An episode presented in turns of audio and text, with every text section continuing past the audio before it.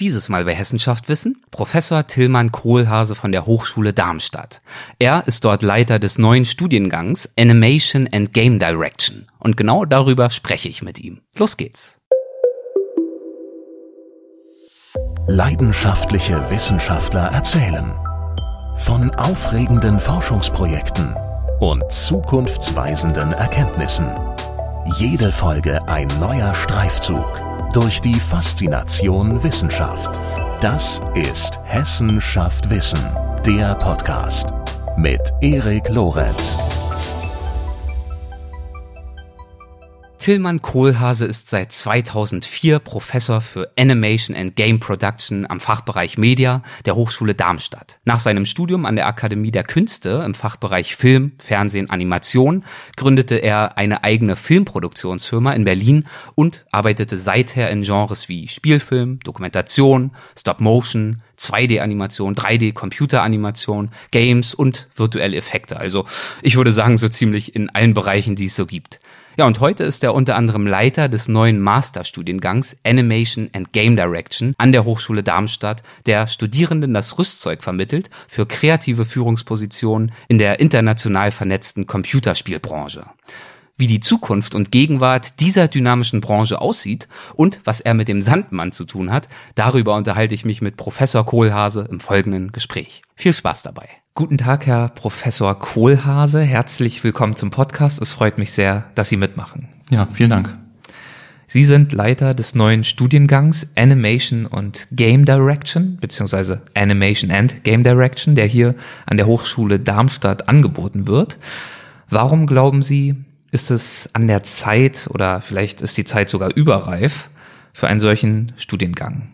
Ja, letztendlich hat sich das eigentlich entwickelt aus unserem, äh, das muss man sagen, also Animation and Game Direction Studiengang ist ein Masterstudiengang, der sich entwickelt hat aus unserem Bachelorstudiengang Animation and Game Direction, den wir ungefähr seit 2007 in veränderter Form anbieten und der sich in den letzten Jahren doch sehr professionalisiert hat und auch, auch ein sehr gutes Feedback aus Industrie und Forschung und so weiter im ganzen Umfeld bekommen hat. Äh, ist ein Bachelorstudiengang, in dem man eine, eine grundauslegende, grundlegende Ausbildung macht. Und äh, haben eigentlich gemerkt, dass wir haben sieben Semester, davon ist ein ein Praktikumssemester, aber das Themengebiet ist doch sehr, sehr umfangreich, wenn man sich anguckt, was Gaming und Animation alles betrifft, vom Storyteller zum Technologen, zum Spieleerfinder, Psychologie ist dabei, Storytelling ist dabei, Cinematografie, also man merkt schon, da ist ganz, ganz viel drin und dass eigentlich diesen Stoff in die kurze Zeit zu bringen doch schon eine Herausforderung ist. Und haben gemerkt eigentlich in letzter Zeit, dass unsere Studierenden sowohl was äh, die gestalterische Ebene angeht, sehr, sehr gut sind und sich sehr gut entwickeln, sowohl auch die technologische, also die Spiele programmieren, Dinge animieren, technisch umsetzen in, in dreidimensionalen Räumen haben dann aber eigentlich festgestellt, dass wir oft, wir machen einen sehr projektbasierten Unterricht, also letztendlich das Project-Based Learning äh, ist nichts Neues, gibt schon seit, weiß ich, 100 Jahren, aber wir haben das wirklich in den Mittelpunkt der Ausbildung gestellt und auch die Module entsprechend angepasst, sodass also fast Hälfte bis zwei Drittel sozusagen Project-Based Unterricht ist, in, wo die Studierenden in kleinen Teams von vier bis fünf Studierenden über das Semester unter sehr enger Betreuung ein Projekt realisieren, also fast äh, professionelle, berufsgleiche, wirklichkeitsähnliche Situationen schaffen, in denen sie ein kleines Game-Studio oder Animationsstudio für ein Semester betreiben mit einem Projekt und mit Kundenanbindung und Betreuung. Und haben gemerkt eigentlich, dass, dass die, die Problematik, die wir an den Projekten sehen, dass wir ab einem gewissen Zeitraum in den Projekten, wir starten mit den Ideen, es gibt ein Greenlighting und dann geht's in die Produktion, dass dann doch sehr oft die Produktion, die Assets bauen, das Ding fertig kriegen, die Zeit ist natürlich knapp, drei Monate kann man sich vorstellen, ist sehr knapp, ähm, dass da so ein Stück weit oft die Idee verloren geht. Oder sagen wir nachher im Projekt, die geht nicht verloren, aber das Projekt zeigt sie nicht mehr richtig in der Deutlichkeit, die man sich wünschen würde. Woran liegt das? Das ist sozusagen die Idee ist sozusagen die, was wir gemerkt haben, ist halt, die wirklich Studierenden sehr viel Wert dann darauf legen, technisch hochqualitativ mit entsprechend ihren Ansprüchen das Projekt umzusetzen und dann sozusagen das Projekt und die Erfordernisse des Projektes eigentlich, sag mal, die Führung übernehmen.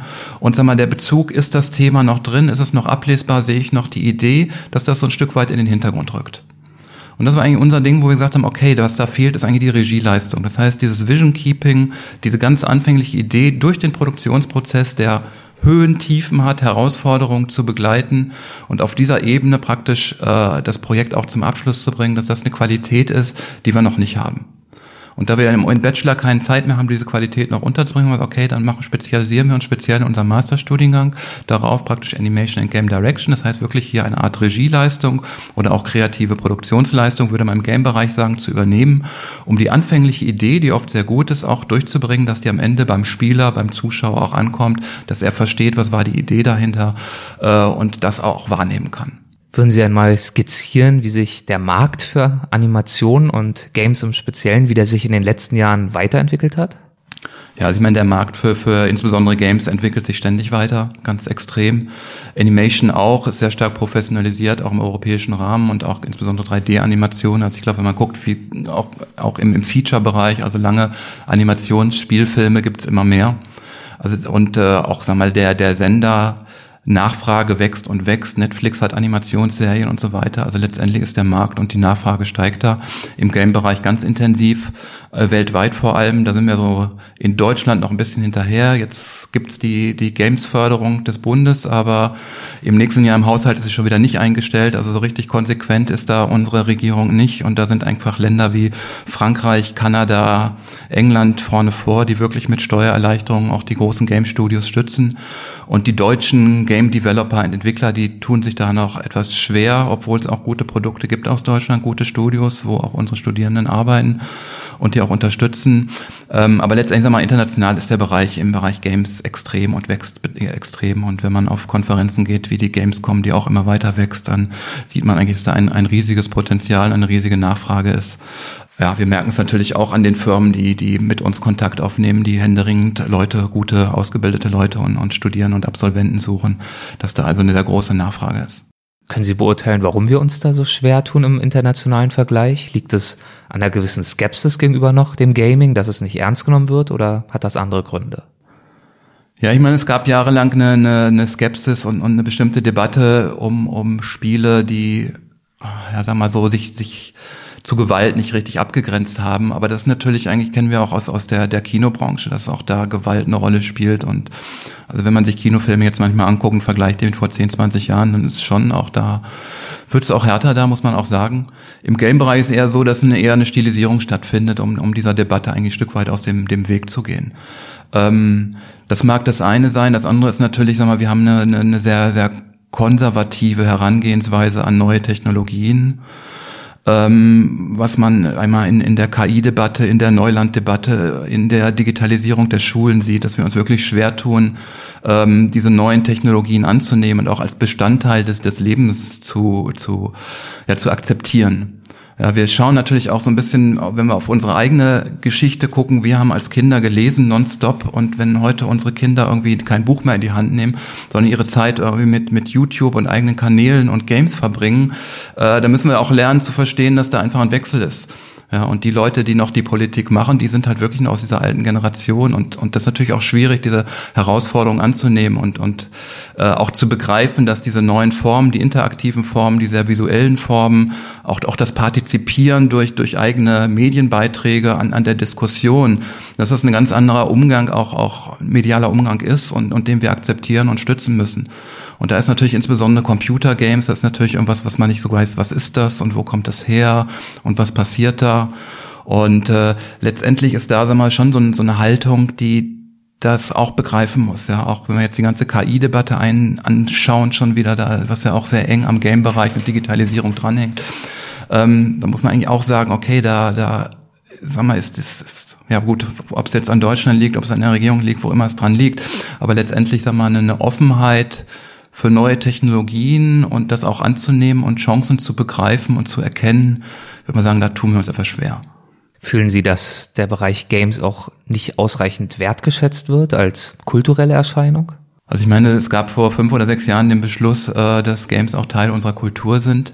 Games ist so ähnlich halt oder ein Stück weit auch noch, noch eine andere Geschichte. Wir hatten es ja jahrelang mit Filmen, das auch immer zwischen Kultur und Wirtschaftsgut hin und her schwankt. Ähnlich ist es bei Games, das ist vielleicht noch ein bisschen extremer weil die einfach noch einfach durch den Verkauf von Games noch noch stärker auch sagen wir in, in, in im Markt angesiedelt sind. Ähm, letztendlich ist aber auch so, entsteht gerade durch diese, diese Fokussierung auf den Markt oder den Zwang, sagen wir mal, um ein Spiel zu produzieren, muss man erfolgreich sein, muss es gut verkaufen, ist man natürlich auch als, als Game Developer, Game Erfinder, Game Director auf, darauf angewiesen, auf den Markt zu gucken und was man natürlich macht, dann ist natürlich die ausgelatschten Wege nochmal zu gehen. Das, was erfolgreich wird, nochmal zu machen in der dritten, vierten, fünften Version. Statt zu sagen, okay, was ich hier entwickle, ist auch Teil unserer Kultur, es ist ein Teil einer neuen Sprache. Wie kann ich interaktiv Geschichten erzählen? Welche Möglichkeiten gibt's da? Was kann ich noch machen, außer dem, was es schon gibt? Und das ist natürlich irgendwo eine, eine kulturelle Entwicklung. Und die ist natürlich irgendwie einer, einer gewissen äh, ja, Förderbedürftigkeit unterworfen. Das heißt, am Anfang braucht sie natürlich eine Unterstützung. Ja, so wie jede Sprache, die neu entsteht, jedes Medium, was es gibt, wenn man guckt, wie Theater unterstützt wird, wie Film unterstützt wird, da fehlt es im Game schon noch, was man da auch noch an, an Unterstützung machen sollte, um einfach auch Games außerhalb des Mainstreams weiterzuentwickeln. Also es gibt eine sehr, sehr lebendige Independent-Game-Szene, wo tolle Ideen und tolle Sachen entstehen. Und wenn man die weiter stützt und darauf aufbauen, kann sich ja auch ganz andere Art von Games, die auch dann wirtschaftlich erfolgreich sind, entstehen. Wie haben sich die Ansprüche an ein gutes, in Anführungszeichen, Computerspiel weiterentwickelt und verändert?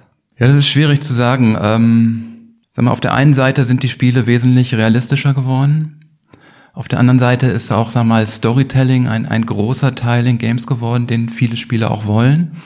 Auf der anderen Seite gibt's natürlich auch recht einfache Casual Games, mit denen man kurz mal drei, vier, fünf Minuten sich die Zeit vertreibt. Ja, also ich würde mal sagen, die, die Spieleentwicklung und der Spielebereich ist insgesamt diverser geworden, gibt viel mehr verschiedene Formate. Grundsätzlich kann man natürlich wirklich sagen, dieser Realismus, der da ist und der jetzt auch durch die neuen Game Engines und Grafikkarten und sowas, muss man eigentlich schon sagen, dass die Computerspielindustrie auch sehr der Technik getrieben ist und äh, auch, sagen wir mal, da Treiber wiederum ist und, und sagen wir, versucht, verschiedene Ansprüche zu machen. Ja, insbesondere wenn man jetzt auch den, den Bereich Virtual Reality anschaut, in dem relativ viel passiert und sich bewegt.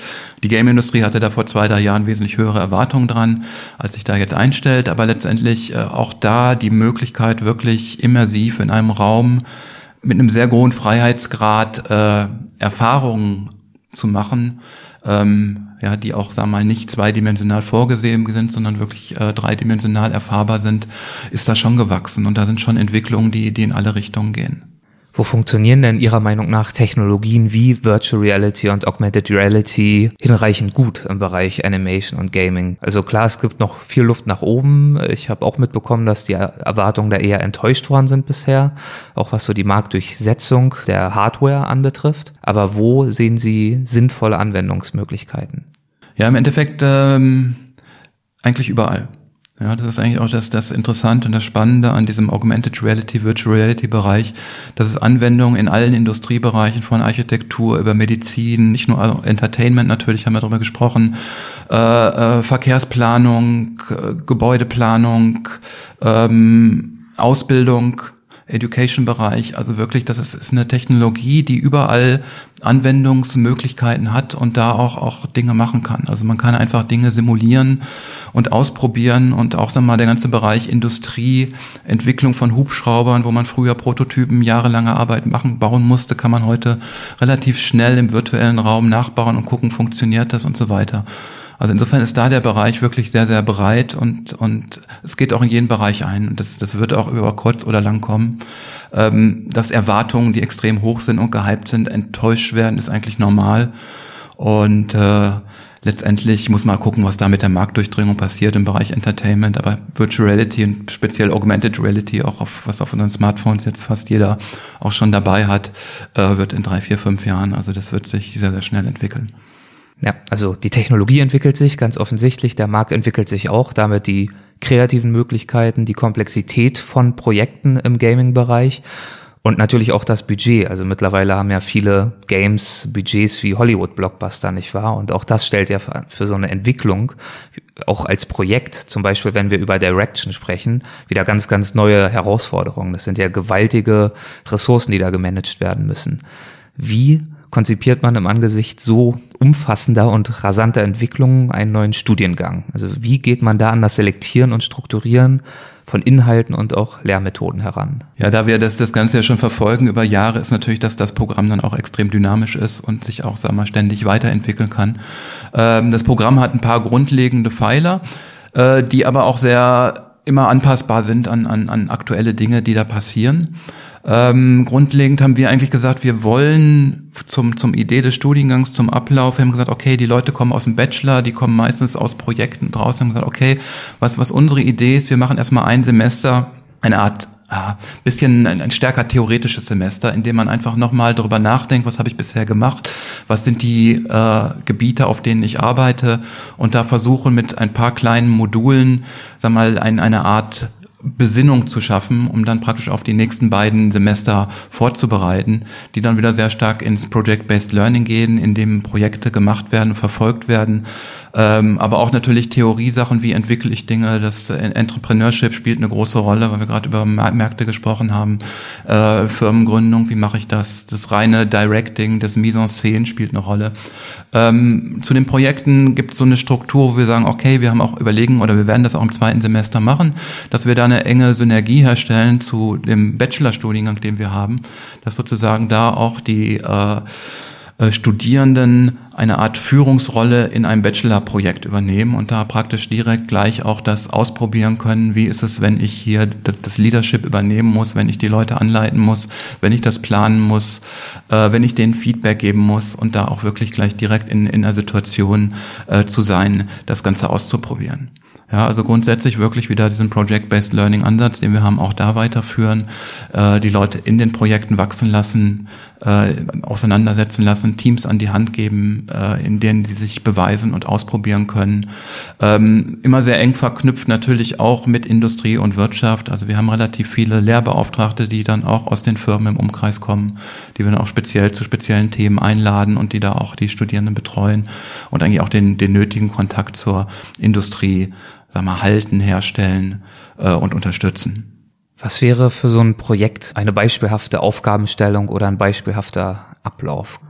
Ja, also es ist, äh, wir versuchen eigentlich immer, wir geben Projektthemen vor, äh, weil wir einfach merken, die Studierenden, also im Masterstudiengang wird es sehr freier sein, am Bachelorstudiengang werden eigentlich Projektthemen vorgegeben, wobei das eigentlich auch eher von unserer Seite die Studierenden eigentlich nur ein Stück weit inspiriert. Also unsere Projektthemen sind oft sehr, sehr frei, weil wir eigentlich auch wollen, dass die Studierenden Themen selber entwickeln.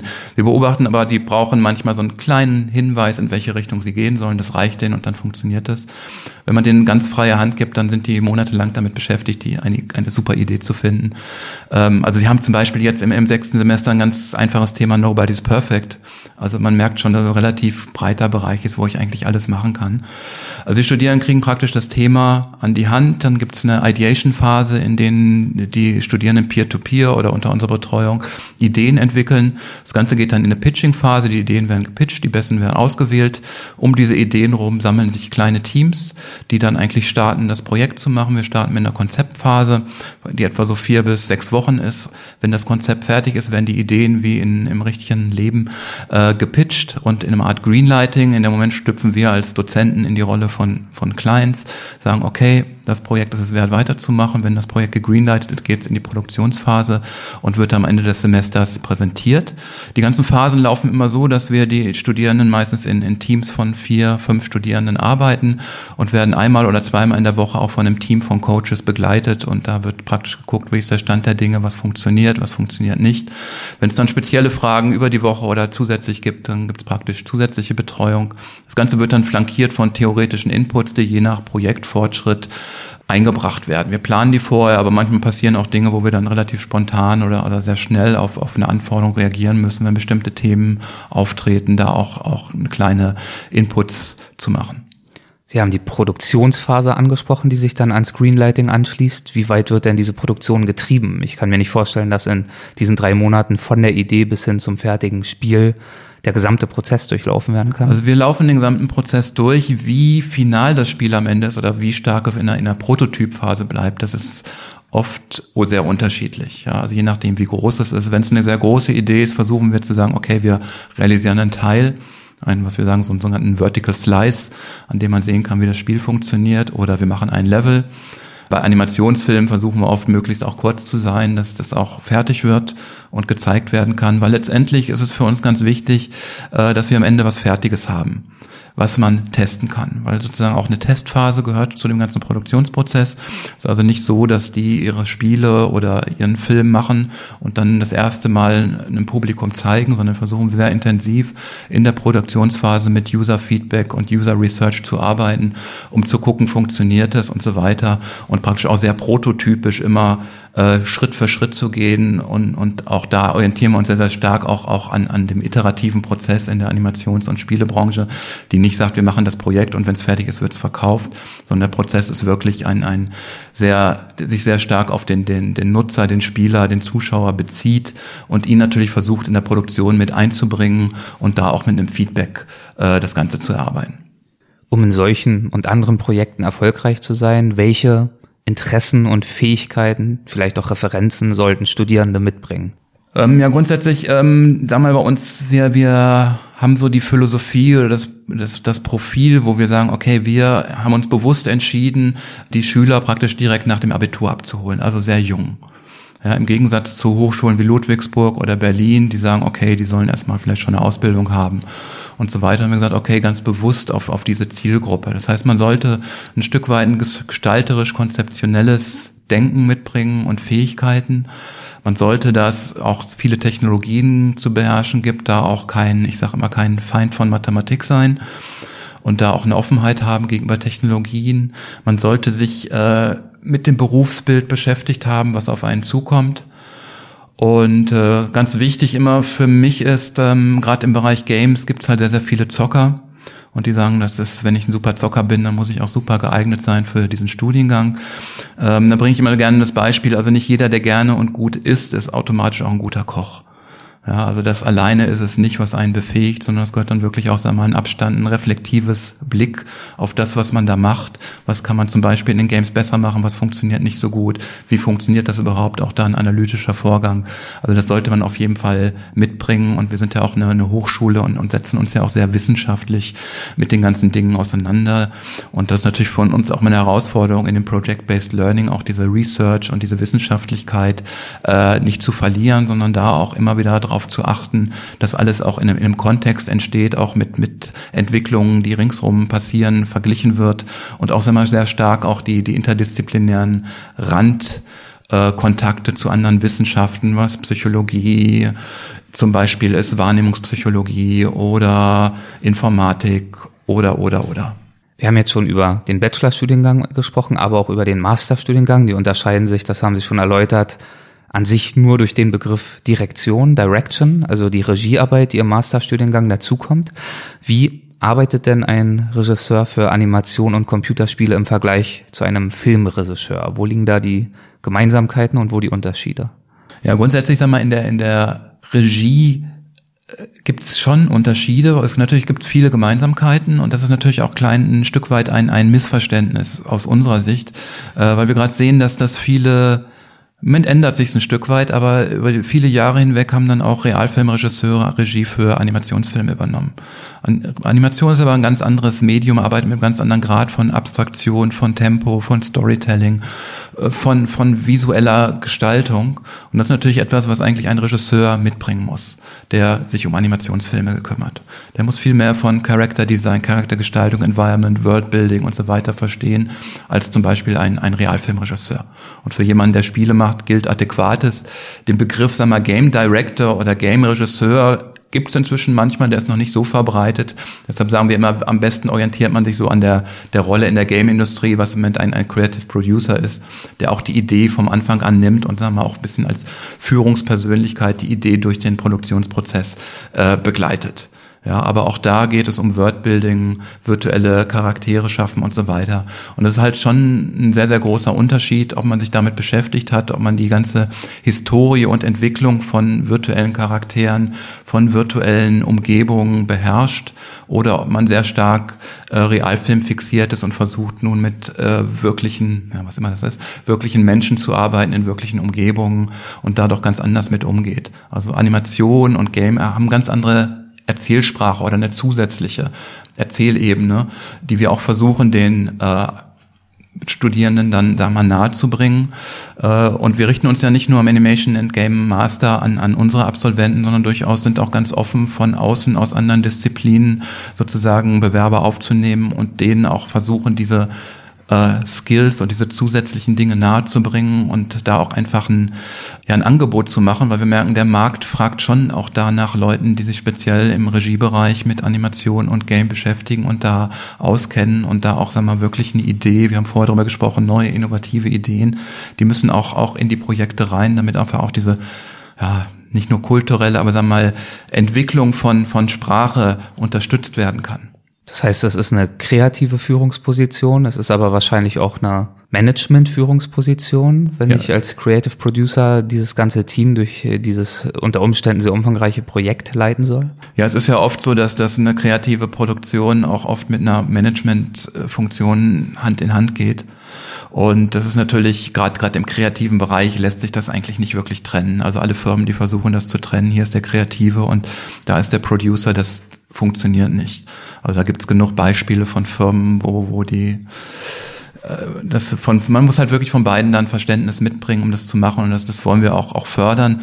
Und es kann natürlich sein, dass einer stärker Richtung Management geht, der andere Richtung Kreativität. Aber letztendlich ist für uns wichtig, hier eine, eine Kenntnis und einen Hintergrund den Absolventen mitzugeben, dass sowohl, wenn sie stärker auf der einen oder anderen Seite stehen, miteinander reden können, die Erfordernisse kennen und speziell im Bereich Animation und Game, Geld spielt immer eine große Rolle und, und die Projekte müssen fertig werden zu einer bestimmten Zeit.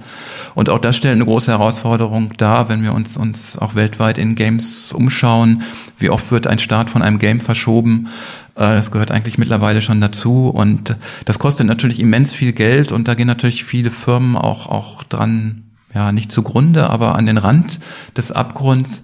Und das ist natürlich auch was, wo, wo wir sagen, okay, da wenn man eine kreative Herausforderung hat, wie kann man das auch lösen?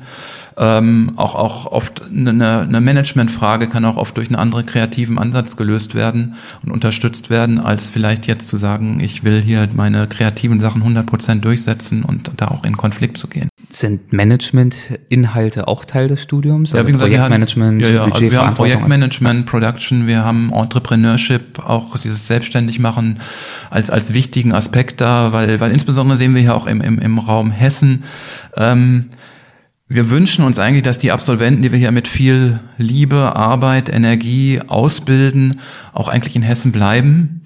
Das ist im Moment nicht ganz einfach, äh, weil sagen wir, die Medienindustrie Berlin, Hamburg, München, Nordrhein-Westfalen einfach an den Game-Bereich auch ganz andere Angebote macht als Hessen im Moment. Da sind wir auch mit, mit, mit Hessen und dem Ministerium im Gespräch, da auch eine Verbesserung zu schaffen, dass eigentlich auch der, der, der, die Unterstützung für Start-ups, für kleine Independent-Firmen hier im Bereich größer wird, weil wir eigentlich sehen, es gibt paar große Firmen, äh, die hier sind, aber die inzwischen auch so ja, auch inzwischen Dependancen in den anderen Bundesländern gründen.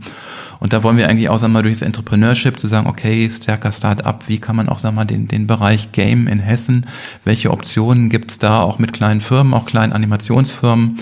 Wir haben auch jetzt schon ein paar Ausgründungen äh, mit kleinen Special Effect Studios und, und Serienstudios. Aber das wollen wir einfach noch intensivieren und auch über den Master einfach auch eine, den einen Background schaffen, dass die auf einer professionellen Ebene auch so eine Firma gründen können. Und auf der anderen Seite natürlich auch im Gespräch mit den Ministerien hier eine Infrastruktur zu schaffen, die eine solche Gründung auch, auch unterstützt. Nochmal einmal ganz kurz zurück zur kreativen Komponente. Wir hatten schon über, kurz über Virtual Reality gesprochen, AR, aber auch künstliche Intelligenz. Welche Möglichkeiten für und auch Herausforderungen an Storytelling und an Erzählmuster resultieren denn aus diesen technologischen Entwicklungen? Ja, die Frage ist, ähm, ob man sagt technologisch oder ob das nicht eigentlich sowieso die Herausforderung an das Storytelling, so wie man es eigentlich ja, in, in seinen Anfängen, in, in den Zeiten der, der vom Campfire zurücksieht, wo man wirklich mit mehreren Leuten ums Feuer sitzt und Dinge erzählt, wo es Einwände gibt, wo, wo Geschichten auch im Gespräch sich verändern, eine Art Interaktivität gegeben ist. Ähm, das klassische Storytelling, wir es heute im Film verstehen, sehr linear, ähm, wird es ja vielleicht gar nicht mehr, oder sag mal, es ist eigentlich eine, eine Struktur, die sich rausgebildet hat, aber durch diese Technologien haben wir halt wirklich die Möglichkeit, also eine Geschichte interaktiv nicht nur zu erzählen, sondern als Erfahrung erlebbar zu machen. Das heißt, der, der Spieler, der Zuschauer wird, wird Teil der Geschichte. Und, und die Geschichten sind gar nicht mehr so kontrollier- und planbar, wie wir das eigentlich äh, in unserem vom Filmbereich gewohnten Storytelling gewöhnt sind. Auf der anderen Seite sind natürlich in virtuellen Realitäten auch, auch ganz andere Umgebungen möglich, weil der, der Zuschauer, der Spieler, der Experiencer plötzlich in ganz andere Richtungen gucken kann, also eine ganz andere Herausforderung an die Cinematografie, weil ich praktisch die Blickrichtung eigentlich auch nicht mehr kontrollieren kann, wie ich es klassischen Film machen konnte. Äh, was auf der einen Seite eine wahnsinnige Herausforderung ist, aber auf der anderen Seite auch eine wahnsinnige Chance, weil man dem, dem Zuschauer einen, einen großen Freiraum gibt, äh, Geschichten wirklich zu erleben und zu erfahren. Und, und wir merken es eigentlich auch an, an, an dem Bereich VR, wie funktioniert das, dass also VR auch plötzlich ein Bereich ist, äh, in der Wahrnehmung der Erinnerung viel stärker in dem Zuschauer, in dem Spieler äh, triggert. Das heißt sozusagen, wenn ich auf der virtuellen Experience herauskomme, erinnere ich mich ganz anders an das, was da passiert ist, als wenn ich es auf einem zweidimensionalen Screen wahrgenommen habe. Und ich glaube, da gibt es schon auch eine Chance, auch eine, eine, andere Art von, von Storytelling, von Emotionalität, von Immersität, äh, Immersion zu schaffen. Und äh, das ist eigentlich eine ganz, ganz spannende Geschichte und, und das verändert natürlich das Erzählen, das verändert den Umgang mit äh, Gestaltung und verändert natürlich auch den Umgang mit Technologie und auch sagen, mit, mit, dem, mit dem Spieler selber. Und, und all das sind natürlich Inhalte, die, die wir da verfolgen. Spiele als Erfahrung erlebbar machen, das haben Sie sehr schön beschrieben. Als wie groß schätzen Sie die Gefahr ein, dass es immer mehr Menschen dann auch schwerfallen wird, sich in diesen Welten nicht zu verlieren? Ähm, ja, das ist, eine gute Frage und das ist was, was wir auch, auch viel diskutieren und, und auch äh, überlegen. Die, die Grundfrage stellte sich aber eigentlich nicht, nicht auf, auf der Ebene der, der Spiele nur, sondern stellt sich eigentlich auf unserer ganz alltäglichen Ebene äh, die Grundfrage nach der Realität. Was ist das heute überhaupt noch? Ja, wir haben so viel verschiedene Wahrnehmungen von Realität, auch in der vermeintlich physischen Realität, die wir haben. Ähm, wenn wir da über Realitäten reden, auch im politischen Raum werden da Realitäten geschaffen, die von Fakten, was sind Fakten, muss man dann auch fragen, weit entfernt sind. Ja, das heißt einmal die, diese Idee, die wir auch hatten, diese klassischen, es gibt eine physische, wirkliche Realität, die uns umgibt, löst sich eigentlich im Moment also auch gesellschaftlich um uns herum auf. Das heißt so, und das ist natürlich eine Frage, die wir insgesamt stellen müssen, welche Rolle kann da natürlich auch eine, eine virtuell künstlich geschaffene Realität spielen? Kann die nicht auch positiv auf unsere Realität zurückwirken, indem wir da auch mal eine ganz andere Herangehensweise ausprobieren? die wir eigentlich in der Realität nicht machen? Können wir uns da anders ausprobieren, in einem anderen Verhalten? Können wir da ein anderes Verhalten kennenlernen und können das auch wieder mit zurücknehmen in unsere normale physische Realität und auch da die physische, physische Realität wieder verändern? Und das sind ganz, ganz spannende Sachen, die, die man da jetzt ich formuliere es mal bewusst positiv, die man da auch machen kann. Auf der anderen Seite kann man sich in Realitäten natürlich verlieren, aber das ist nicht nur die virtuelle Realität, die Spiele, wir können uns auch in unserer normalen, uns umgebenden Realität verlieren. Und da gibt es auch genug Beispiele von Menschen, die das tun. Also es ist, ähm, es erweitert, wenn man unsere Möglichkeiten als Mensch Dinge zu verstehen und zu erfahren.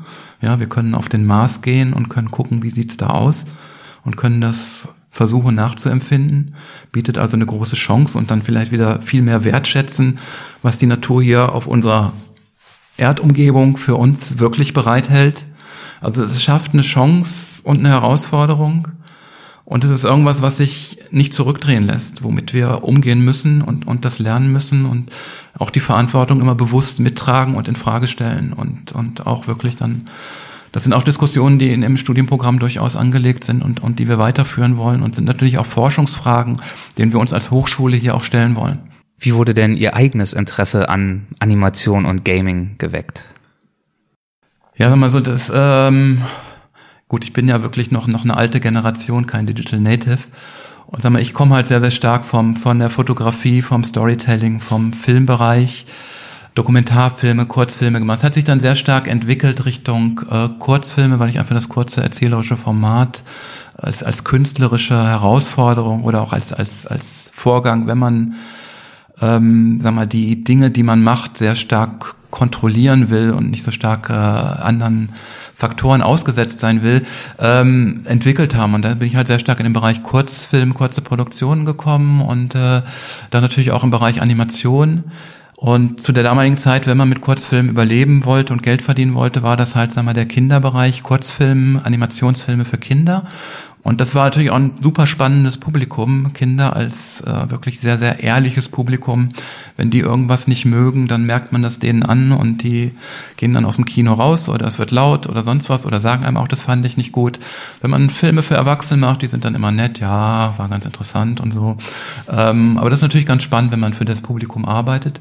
Und insbesondere im Bereich Animation, wo man mit einem Grad von Abstraktion arbeitet, wo es darum geht, eigentlich, eigentlich Dinge, künstliche eigene Welten zu schaffen. Wir merken jetzt hier wieder Wordbuilding und so weiter. Das Thema nimmt sich heute eigentlich dann wieder sehr schön auf. Und in dem Bereich also wirklich schöne Sachen zu machen und dann auch eine, eine eigene Fantasie in die Wirklichkeit zu bringen. Also ich habe viele Filme auch gemacht mit Stop Motion oder wo es auch darum ging, reale Welten mit, mit virtuellen Charakteren zu kombinieren. Also das war was, was mich interessiert hat.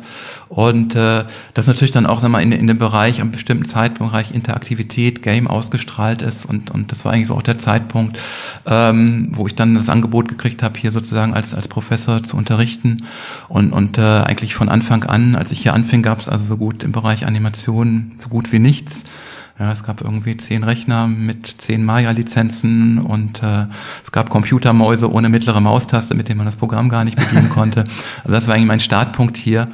Und, äh, und da habe ich halt angefangen, diesen Bereich Animation und Game halt aufzubauen. Und ich meine, heute würde ich sagen, im Bereich Game gehören wir zu einer der drei führenden äh, öffentlichen Hochschulen im Bereich Game und Animation ziehen wir auch relativ nah und, und sind da schon auf, auf dem Radar von, von vielen äh, Industriefirmen und auch, sagen wir mal, Verwertern von äh, ja, medialen Produkten. Das heißt, Sie sind selbst im Bereich, haben Sie gesagt, Fotografie eingestiegen, Film und Fernsehen, haben dort, soweit ich es recherchiert habe, auch nahezu jegliches Gewerk im Laufe der Zeit mal selbst bedient. Also Drehbuch, Produktion, Regie, Animation, Kameraschnitt, Special Effects, alles, was es da so gibt, haben also wirklich so eine 360-Grad-Perspektive auf die gesamte Produktion, Management und auch Kreativität, beide Komponenten gewonnen. Haben zum Beispiel gerade auch Stop Motion angesprochen. Da gibt's ja einen besonders prominentes Beispiel, wo Sie dran mitgearbeitet haben? Ja, gut, prominentes Beispiel. Ähm, ja, nur mal ganz kurz zurück. Ich sage mal, das ist mit den 360 Grad, das klingt von heute Wahnsinn. Aber wenn man sieht, dass das eigentlich sagen wir, Anfang der 90er, Ende der 80er, wo diese ganze Digitalisierung angefangen hat, die mich eigentlich da auch mitgenommen hat und auch, auch fasziniert hat und, und in, in, für das Genre interessiert hat, in dem Moment gab es diese Spezialisierung noch gar nicht. Also da waren wirklich alle Pioniere und äh, also als ich angefangen habe, es gab auch so gut wie keine 3D-Programme, mit denen man arbeiten konnte, musste alles gucken, was gibt es und wie kann ich überhaupt so einen Rechner, der erste Rechner, den ich hatte, war ein Atari, wie kann ich den überhaupt nutzen, um, um, um damit auch kreativ umzugehen? Das war also wirklich eine Umbruchzeit. Das heißt, man war eigentlich darauf angewiesen, all diese Gewerke oder all diese Fähigkeiten zu lernen, zu nehmen und auch in den Rechner zu übertragen. Ist es Ihnen jemals schwer gefallen, mit den rasanten Veränderungen dann mitzuhalten, professionell, die dann eingesetzt haben? Nee, eigentlich habe ich das immer eher als eine Unterstützung empfunden. Eigentlich war man mit seinen Ideen immer voran und war dann froh, wenn die Technologie kam, die einem ermöglicht hat, das zu machen. Heute in der Rolle als Professor ist es natürlich oft so, dass die Entwicklungen sehr schnell sind und man da auch wirklich gucken muss, wie kommt man da hinterher und wie schafft man das ähm, und wie versucht man da auch sag mal, über eine eigene Forschungstätigkeit, über eine eigene Projekttätigkeit, die natürlich schwierig ist zu verfolgen neben dem Hochschulalltag, äh, auch da up-to-date zu bleiben. Aber das gelingt einem recht gut und wir sind da relativ viel auf vielen Konferenzen, zum Beispiel FMX in Stuttgart, so eine kleine europäische SIGGRAPH und versuchen auch über den Kontakt da mit Industrie uns da auch wirklich aktuell zu halten und weiterzubilden. Aber ich glaube, wir wollen noch zu dem aktuellen Sandmann. Genau, Stop Motion. Stop Motion. Ja, Stop Motion habe ich eigentlich auch. Das ist auch so ein Stück weit die, die Idee, wie bringe ich die, die Fantasie in die Wirklichkeit. Das heißt, wie kann ich aus scheinbar toten Gegenständen etwas Lebendiges erzeugen? Das Beseelen, Animare ist ja letztendlich lateinisch für Dinge beseelen. Wie kann ich Leben ja auch Leben schaffen, wenn man es jetzt mal so ganz groß ausdrücken will. Und äh, da habe ich relativ viel auch mit Stop Motion schon gemacht und es war auch ganz spannend mit mit dem Beispiel, was Sie erwähnt haben. Ich habe es ja noch nicht verraten, das müssten Sie jetzt noch offenbaren. Ach, das muss ich. ja gut, Ja, ist die Frage, wo man da anfängt. Letztendlich sagen wir, gut, es gab, gab, na gut, wir fangen am Anfang an. Ähm, ja, fing eigentlich an mit, mit auch dieser, dieser Idee, äh, dass es so eine Filmideen gab, wo scheinbare Lebensstände, Gegenstände lebendig werden und eigentlich so den, den Charakter ihrer Besitzer übernehmen. Und das war ein Projekt, an dem ich dran war, mit dem ich den über dem, dem damals noch jetzt RBB, also Brandenburg Berlin mit dem Sender gesprochen habe ähm, ob man nicht so ein Projekt macht. Und äh, das war Ende der 90er und plötzlich kamen die auf mich zu und äh, der RBB macht ja in, seit den 50er Jahren die Serie Sandmann. Also die Kinderserie, die Sandmännchen ins Bett zu bringen, geht uns auch eine ganz spannende Geschichte. Das kam, glaube ich, 59 raus. Also das war, ist eine sehr, sehr alte Folge. Ist eines der ältesten Fernsehformate. Ich glaube, nur die Tagesschau ist älter. Ähm, das ging 59 auf Sendung. Das war eigentlich auch ganz spannend. Da gab es damals ein Wettrennen zwischen Ost und West. Ja, es gab also DDR und BRD und äh, die BRD bekam halt raus, dass das der RBB, also damals der, der Ostdeutsche Rundfunk, an einem Sandmann-Programm arbeitet. Und da ging es halt darum, wer schafft seinen Sandmann zuerst auf den Sender. Und ähm, in dem Fall, die, der ostdeutsche Sender war früher dran, ich glaube ein paar Tage. Und da gab es halt die ganze Zeit diese beiden Sandmännchen parallel, den Ost- und den Westsandmann. Und, und ähm, Letztendlich im Rahmen der Wiedervereinigung gab es da natürlich auch einen, einen, einen wahnsinnigen Aufruhr, dass eigentlich der Ostsandmann eingestampft werden sollte. Ja, the winner takes it all. Aber letztendlich es gab eine große ja, Community, würde man heute sagen, Liebhabergemeinde des Ostsandmanns, also der gesamte DDR-Bereich ist ja seit den 60er Jahren mit dem Sandmann sozialisiert und hat ihn lieben gelernt. Und äh, nur ist halt der Ostsandmann damals durch viele Petitionen hat dann überlebt, der Westsandmann nicht, beziehungsweise wurde nicht mehr weiter produziert. Und äh, aber das Jahr 2000 kam halt und und die die die Redaktion von dem Sandmännchen hat halt gesagt, wir müssen den Sandmanns Jahr 2000 kompatibel machen. So hieß es damals. Und da war halt die Frage an mich, ob ich nicht Lust hätte, da ein Konzept für zu entwickeln. Und das war eigentlich der Anfang. Da habe ich gesagt, okay, klingt spannend, ich mache das mal und habe dann eigentlich versucht, zu, zu alles, was ich konnte, zu verändern. Ähm, weil der Ostlandmann gut ist in den 50er Jahren auf den Markt gekommen. Es gab damals den, den Herrn Behrendt noch, den Sandmann-Vater, den Erfinder, der auch sehr drauf geschaut hat, dass seine Idee und seine Art, diesen Sandmann zu entwickeln, auch, auch noch da äh, aktuell blieb oder, oder auch weitergeführt wurde. Ähm, habe aber trotzdem versucht, alles zu verändern, was ich konnte und habe auch den Sandmann genommen und habe den in eine reale Umgebung äh, integriert. Das heißt, was ist, wenn das Sandmännchen dahin kommt, wo die Kinder gespielt haben, wo die Spielplätze der Kinder mit Fantasie aufgeladen sind? Und da ist es ja oft die Strichmännchen, die die auf den Bürgersteig malen, sind ja für die nicht nur Strichmännchen, sondern die werden lebendig. Und äh, da auch im Kontext mehrere Folgen entwickelt, dass der Sandmann sozusagen zu diesen Strichmännchen kommt, mit denen interagiert und die letztendlich auch mit seinem Traumsand äh, dann, dann ins Bett bringt. Ja, letztendlich hat es sehr, sehr schön funktioniert. Die Folgen haben, also funktionieren sehr gut bei den Kindern. Funktioniert natürlich noch mit den alten Folgen zusammen. Das heißt, die alten Folgen werden auch weiter gezeigt. Ähm, der Sandmann-Vater selber fand es auch sehr schön, was da passiert ist. Er war so ein bisschen unzufrieden. Er hat, Sandmann hat so für die, die es kennen, er hat diesen, diesen langen Bart, ich sag mal Ulbricht-Bart, den ich so ein bisschen gesagt habe, okay, der ist so ein bisschen zerzauster bei mir und Wind geht manchmal rein. Und, und meine Idee war eigentlich auch, diesen Sandmann als einen wirklichen Charakter zu gestalten, der auch Fehler hat und nicht wie in der Vergangenheit eigentlich so gottgleich alles kann, dem alles gelingt, sondern auch wirklich versucht, ihm, ihm kleine Schwächen zu geben, dass man ihn auch wirklich als lebendige Figur wahrnehmen kann. Und um diesen Sandmann rum sind, glaube ich, etwa 12, 14 Folgen. Also die letzte war 2009, da ist ein Sandmann-Special für, für Weihnachten äh, entstanden, in der Sandmann sozusagen auch, auch Weihnachten zu den Kindern kommt und da eine Geschichte erlebt. Und das war eigentlich, sag mal, eine sehr, sehr prominente Figur. Es war sehr, sehr spannend, mit dieser Figur zu arbeiten, sie lebendig zu machen, lebendig zu erhalten, aber auch trotzdem sehr äh, treu oder sehr zu den, den Wurzeln äh, zu stehen, die, die der Sandmann nun mit sich bringt. Ja, eine schöne Geschichte mit Stop Motion. Ich habe Stop Motion immer so Ray Harryhausen ist so einer der Godfathers of Stop Motion, sagt man. Er hat gesagt, Stop ja, Motion. und das ist Goldene Fließ zum Beispiel ist da, glaube ich. Goldene Fließ, er hat sehr, sehr viele Sachen gemacht, sehr, ja. sehr flüssig auch animiert. Ja sehr, sehr viel, immer auch, auch eigentlich ein Gottvater der Special Effects, weil viele von, von den Special Effects Supervisern auch, auch mit Ray Harryhausen in Verbindung standen und der eigentlich auch schon da Effekte gemacht hat. Und er hat mal gesagt, irgendwie Stop Motion ist eine Art dreamlike Reality, also eine traumähnliche Realität, die man mit Stop Motion schafft. Und das führt eigentlich auch den Weg wieder zurück zu unserem Anfang, wo es um diese virtuellen Umgebungen, diese Träume geht, in, in denen wir also mal, auch wie im Traum, sagen wir mal, unsere Umgebungen erleben und da natürlich auch einen Einfluss drauf haben. Gehen wir tatsächlich nochmal zurück zum Anfang, nämlich hier an die Hochschule. Was hat Sie denn schließlich dann daran gereizt, in die Lehre zu wechseln? Letztendlich sagen wir so, es war eigentlich so, dass das nach der Wende ich auch einen sehr, sehr engen Kontakt zur, zur Hochschule Konrad Wolf in, in Babelsberg entwickelt hatte, weil die auch, sag mal, damals nach Kontakten zu Trickfilmstudios gesucht haben, wie kann es da weitergehen. Ja, um die DEFA rum ist viel zusammengebrochen in der Zeit und, und dieser Studiengang Animation an der Hochschule Konrad Wolf wurde halt weitergeführt und, und ich bin dann da als Lehrbeauftragter mit eingestiegen und habe eigentlich auch da auch meinen, meinen Spaß an, an, an, an der Arbeit mit Studierenden entwickelt. Äh, diese Neugier, auf die man da trifft, äh, wo man auch merkt, mit, mit seinem Wissen und seiner Erfahrung kann man die eigentlich auch viel schneller zum Ziel führen und sag mal, ihre, ihre Ideenfindung, ihre Findung und eigenen Stils entstützen und, und, und unterstützen.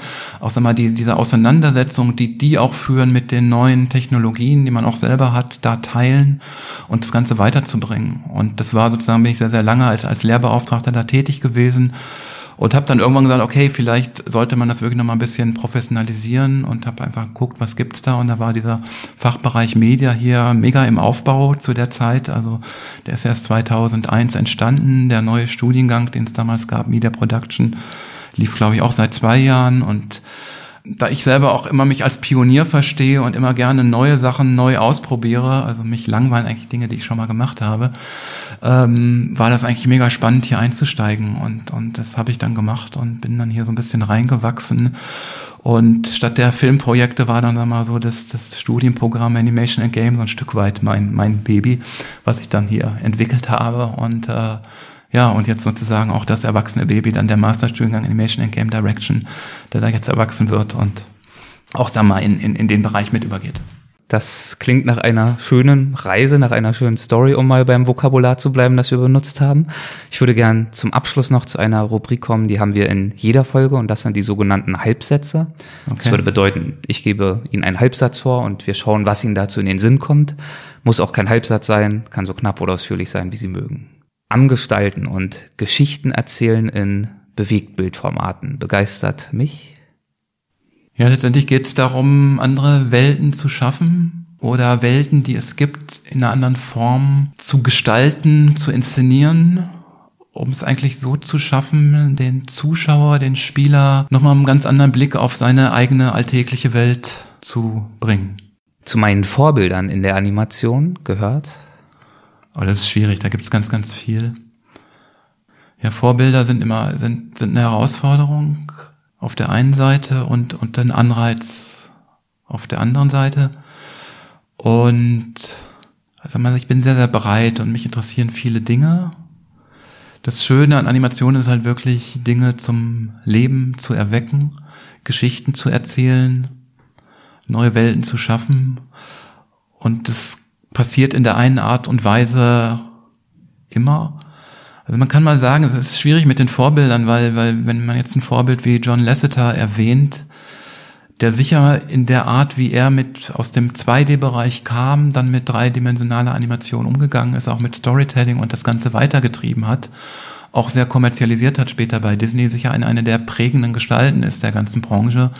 Denn natürlich heute, sagen wir mal, durch, durch seinen Umgang mit ja gut, also als, als Rolle in, in, in der, in der MeToo-Diskussion irgendwie schwierig ist zu zitieren. Ähm, aber er hat einmal den, den Satz gesagt, er hat gesagt, Art challenges technology and technology inspires the art. Und das ist so ein Stück weit, wo ich sage, das ist eigentlich auch, auch das Vorbild oder der, die, die Parole oder die, das Profil, was wir hier haben oder das, was ich auch in meinen Arbeiten sehe, dass diese beiden Dinge zusammenzubringen und die sich gegenseitig inspirieren, gegenseitig weiterbringen, weiterentwickeln, aneinander reiben äh, und dadurch eine ganz neue Form der Erzählung ermöglichen, ist das eigentlich, sag mal so, würde ich sagen, das, das Vorbild ist eher dieser Satz als jetzt, jetzt eine bestimmte äh, Figur. Können Sie den Satz nochmal wiederholen? Uh, art challenges technology and technology inspires the art. Die Arbeit an der Hochschule Darmstadt ist für mich super, super spannend, super anstrengend. manchmal sehr frustrierend, weil die Hochschule Darmstadt doch ein, ein, ein Riesentanker ist, in dem man mit neuen Ideen auch für die Studiengänge immer viel kämpfen muss, um diese Bewegungsrichtung hinzukriegen. Da würde man sich manchmal eher so ein, ein Schnellboot wünschen, was man irgendwo mit einer tollen Idee äh, mit einer, auf eine Kursänderung bringt und, und um auch so Ideen äh, schnell realisieren zu können. Ich glaube, wir als kleine Einheit im, im Bereich, im Fachbereich Media und auch als kleine Einheit Animation and Game haben so diesen Schnellbootcharakter und reagieren sehr schnell auf Dinge, die um uns passieren, entwickeln sehr schnell neue Ideen, erfinden uns eigentlich täglich neu, was uns auch total viel Spaß macht und was auch, auch den Studiengang sehr, sehr lebendig macht und wir dadurch auch einen sehr, sehr engen Kontakt mit den Studierenden haben, was immer von, von außen auch, auch sehr äh, ja, gutiert wird. Und würden uns da aber wirklich auch sag mal, wünschen, ja, wahrscheinlich ist es nicht möglich, aber auch da den Bereich Hochschulleitung, Präsidium etwas was schneller auf unsere Seite zu ziehen. Ähm, auch sag mal, was das Ministerium angeht, ist da natürlich auch der Wunsch zu, klar, ein Ministerium kann nicht alles machen, aber da auch mal eine Offenheit zu haben und sagen, ich gehe da einfach mal hin und gucke mir das an und guck, was die machen und, und guck da auch mal ganz offen, was da passiert und versuche da auch mal was zu lernen und nicht nur zu gucken, mich als Aufgabe dessen zu sehen, der hier über die Budgets entscheiden muss und alle wollen ja nur was und wie mache ich das, sondern auch wirklich mal äh, zu sagen, was passiert da, was ist es wert, was, was bringt das und da auch mal zuzuhören, was, was sind da zukünftige Entwicklungen. Das wäre so ein Wunsch, den ich da einfach mal weitertragen würde. Als beruflichen Erfolg definiere ich für mich? Oh, das ist schwierig. Ähm, Woran macht sich Erfolg überhaupt fest? Ich meine, Erfolg ist einerseits der klassische Erfolg, den wir haben, man kann von dem, was man macht, leben. Der andere Erfolg ist, äh, ja, man es aus künstlerischer Sicht ist, ist, hinterlässt man Spuren oder nicht. Der Erfolg, irgendwie gibt es Studierende, das ist natürlich sehr erfolgreich, wenn die dann nach ein paar Jahren in, in großen Firmen wieder in den Abspänen auftauchen, ist das auch ein Erfolg, den man hat ja, wenn man sieht, dass die hier mit dem, was sie gelernt haben, auch, auch äh, ihr Geld verdienen können und, und nicht zum Taxifahren verdammt sind, das sind Erfolge, ähm, eigene Ideen zu entwickeln und auch die weiterzutreiben, selbst wenn man, sag mal so, äh, nicht mehr jetzt, sag mal so, der, der, der junge Wilder ist, ist auch ein Erfolg. Also letztendlich immer jeden Tag was Neues zu machen, das ist eigentlich ein Erfolg und, und, und da auch neue Dinge zu finden, zu entdecken. Das ist eigentlich das, das was ich spannend finde und was ich jetzt für mich, sag mal, als Erfolg äh, definieren würde. Ein Stück weit Pionier sein immer und, und das auch immer weiter treiben.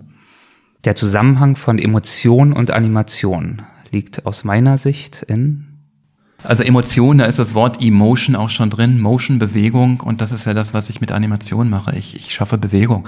Ich mache keine Illustration, ein Bild, was ich an die Wand hänge oder was ich in einem Buch abbilde, sondern es geht wirklich um, um Bewegung. McLaren hat mal gesagt, Animation ist das, was zwischen den Bildern liegt.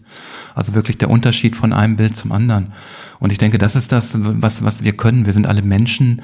Wir sind Experten in, in, im Lesen von Bewegung. Wir wissen, wie Menschen sich bewegen, wie Emotionen sich in Bewegung ausdrücken. Und das, das ist das, was wir in Animation, auch in Animation für Games nachbauen, was wir lebendig machen, was wir beobachten, was wir wieder neu schaffen und erschaffen oder vielleicht auch Arten von Bewegung, die es in der Wirklichkeit gar nicht gibt und darüber Emotionen triggern. Und das ist eigentlich das, was, was Emotionen ausmacht. Wie, wie, wie sehen Gesichter aus? Wie verändern sich Gesichter? Wie ist eine Haltung, wenn jemand traurig ist? Wie ist eine Haltung, wenn jemand fröhlich ist? Wie läuft jemand? Wie rennt jemand, wenn er zur Hochschule kommt, wenn er abends nach Hause geht? All das sind Dinge, die wir auch mit den Studierenden besprechen, erarbeiten. Und ich würde sagen, Animation, das ist wirklich was, was wirklich auf einer ganz emotionalen Art und selbst eine sehr abstrakte Animation, in der man gar nicht erkennt vielleicht, was da wirklich abgebildet ist, äh, die erfahren wir über die Bewegung und die, die schafft Emotionen, natürlich auch im Kontext mit Sound und Gestaltung und so weiter, aber da ist es dann doch für uns die Bewegung, die die Dinge ausdrückt, wie, oder im Spiel, wie reagieren Dinge auf uns? Wie kann ich, wenn ich was mache und, und der Charakter, mit dem ich eine Reise unternehme, unterstützt mich oder ist gegen mich oder sonst was? Also das ist auch wirklich da ein Feedback zu kriegen. Und das ist natürlich auch was, was in, in Virtual Reality ganz spannend ist. Da weiß ich, wo guckt der Zuschauer hin. Da weiß ich, wie lange guckt er schon dahinter. Weiß ich, was macht er mit seinen Händen. Kann vielleicht beobachten, blinkt er gerade mit den Augen und kann versuchen auch die Emotionen, die der Spieler, die der Zuschauer hat, mit aufzunehmen und in meinen Produkten zu reflektieren. Auch im Umgang mit einer Art künstlichen Intelligenz. Wie reagieren die Charaktere auf ihn, wenn ich seine Emotionen lesen kann? Und das ist natürlich mega spannend auf der einen Seite und mega super gefährlich auf der anderen. Wenn man guckt, wie kann ich damit natürlich Menschen manipulieren und so weiter. Das ist natürlich ein, ein, ein, ein wahnsinnig mächtiges Werkzeug, was da zu unseren Händen liegt, mit dem wir da auch, auch, auch umgehen müssen. Und äh, gut, aber wenn wir es nicht machen, macht es jemand anders und dann lieber gucken, dass, dass, dass wir da auch einen gewissen Einfluss und eine gewisse Verantwortlichkeit in, in den zukünftigen Kreativen schaffen hier. Fast geschafft, noch zwei Stück. Meinen Studierenden gebe ich häufig den Rat. Ja, letztendlich, ich meine, der Grundrat, es gibt ganz viele, aber letztendlich der, der, der, das Ding ist eigentlich immer offen zu sein für neue Dinge, die auf einen zukommen. Also nicht zu sagen, also raus aus der Comfortzone, zu gucken, was gibt's da. Und Comfortzone heißt nicht nur Ideen, neue Technologien, sondern auch andere Industrien, wo kann ich noch tätig sein, was kann ich noch machen, nicht einfach hier bleiben, sondern die, die Welt zu nutzen, die Welt kennenlernen, rausgehen, neue Dinge kennenlernen, neue Menschen kennenlernen, Dinge beobachten, nicht in seinem eigenen Brei schwimmen, aber auch auf der anderen Seite sehr, sehr starkes Netzwerk, sich mit anderen Menschen vernetzen, nicht ein isolierter, autistischer Künstler werden, sondern wirklich gerade in dem Bereich ist Teamarbeit, die Social Skills sind extrem wichtig. Das erfahren wir von unseren Industriepartnern immer. Da wirklich auf Leute zugehen, miteinander reden, offen sein. Das ist, führt wieder zum Anfang zurück. Also das ist eigentlich der, der Rat, den man da, da geben kann, grundlegend. Ja, weil wir wissen auch nicht, wie ist die Technologie in fünf Jahren, in zehn Jahren. Wir können den Methoden beibringen, wie man die, die das lernt und damit umgeht. Aber wir können denen heute keine Technologie beibringen, von dem wir wissen, die ist in zehn Jahren noch aktuell. Wir müssen denen diese Offenheit und diese methodische Herangehensweise beibringen, mit denen die sich aktuell äh, halten und, und auch ihre eigene Sprache und ihre eigenen Technologiefähigkeiten und ihre eigenen Direction-Fähigkeiten aktualisieren und aktuell halten und weiterentwickeln können vor allem. Wir wissen nicht, was technologisch aktuell sein wird in zehn Jahren. Trotzdem der letzte Halbsatz. Für die Zukunft sehe ich die spannendsten Tätigkeitsfelder in Gaming and Animation in ja, das widerspricht so ein bisschen dem, was ich gerade gesagt habe. Natürlich also ich denke mal so, wir, wir, wir sind ja nicht so, dass, dass das Rad neu erfunden wird. Wir gucken ja zum Beispiel in Animation, gucken wir auf fast 100 Jahre zurück, im Bereich Gaming jetzt auch schon auf 20. Das ist natürlich etwas, was wir auch nicht vergessen sollten, wenn wir in die Zukunft gucken, sondern natürlich auch, auch, auch schauen, was ist da in der Vergangenheit passiert und von dem lernen. Und das ist auch sicher etwas, was uns in der Zukunft beeinflussen wird. Also Heinrich Heine hat mal gesagt, ich prophezeie nicht gern, sondern ich liebe es von der Vergangenheit zu berichten, in der die Zukunft sich spiegelt. Also da auch wirklich eine, eine Bedeutung die auch, auch Animation and Game History und das Ganze auch, auch hat für unsere Studierenden, die wir auch, auch ernst nehmen müssen. Spannende Bereiche sind natürlich im Moment wirklich die, die, die neuen Realitäten, in denen wir uns begegnen und, und als Kind, als Heranwachsender, wir haben alle Raumschiff Enterprise gesehen und waren in diesem Holographien mit Holodeck. Dings und sofern das Holodeck ist natürlich so eine, so eine Vision, die natürlich extrem spannend sowohl aus Bereich Animation als auch Bereich Game als auch Bereich Film ist ja, und, und, und wie dicht wir da rankommen. Aber es ist natürlich auch, auch, auch eine, eine, eine Wunschvorstellung, die wir haben, uns unsere Räume selbst zu schaffen, selbst zu gestalten. Und, und das bietet einfach Möglichkeiten auf der einen Seite, auf der anderen Seite natürlich auch Gefahren und Herausforderungen. Und ich denke schon, dass da, da viele spannende Dinge sind. Und auf der anderen Seite natürlich künstliche Intelligenz, super spannendes Thema. Ja, die wird uns auch sehr, sehr viel Arbeit abnehmen und viele Berufe überflüssig machen. Und da müssen wir natürlich ein Auge drauf haben, was kann das, was macht das mit uns, wie können wir das nutzen.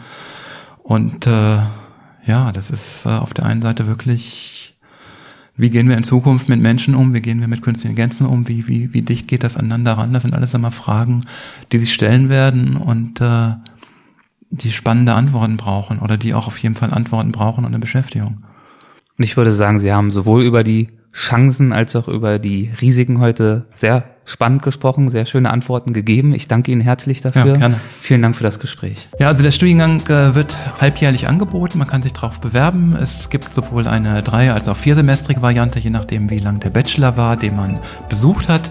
Nähere Informationen finden sich natürlich auf der Webseite und wir sind mega gespannt da auf neue Bewerber, auch aus ganz anderen Bereichen als klassisch Animation and Game, die da mit einsteigen und auf der Suche nach neuen Talenten, neuen Ideen, neuen Geschichten und Weltenerzählern und auch neuen Game-Entwicklern. Sehr schön. Vielen, vielen Dank. Gerne. Hessen schafft Wissen, der Podcast.